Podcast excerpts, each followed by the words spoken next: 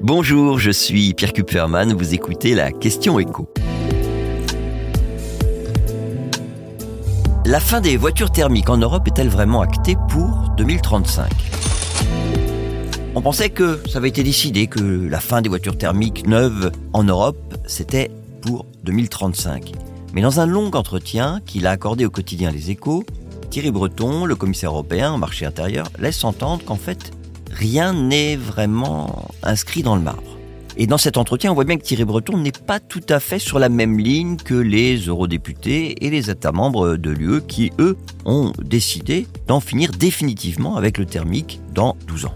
Il souhaitait qu'une clause de revoyure soit prévue et il a obtenu gain de cause. Elle est programmée finalement pour 2026.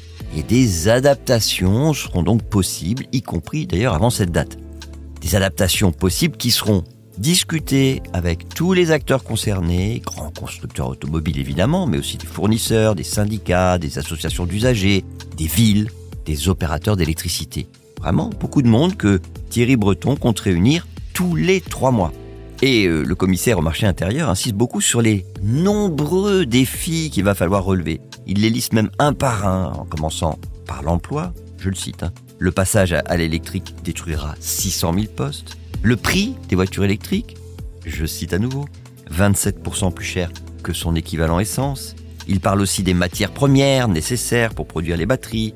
D'ici la prochaine décennie, il faudra, dit-il, 15 fois plus de lithium, 4 fois plus de cobalt, de graphite, 3 fois plus de nickel. Et on sait qu'en la matière, les Chinois ont une longueur d'avance avec des approvisionnements qu'ils ont bien sécurisés. Thierry Breton assure que l'Union européenne ne se laissera pas faire face à cette concurrence chinoise. Sauf qu'il reste flou sur la façon dont les Européens comptent s'y prendre. Il explique juste que les batteries devront respecter l'intégralité de nos normes environnementales pour avoir la possibilité d'entrer sur notre marché et que ces normes seront très exigeantes. Bon, Thierry Breton n'oublie pas non plus le problème pointé du doigt par Carlos Tavares, le patron de Stellantis, qui regroupe Peugeot, Citroën, Fiat. Et ce problème, bah, c'est la faiblesse des infrastructures électriques pour charger demain toutes ces voitures électriques.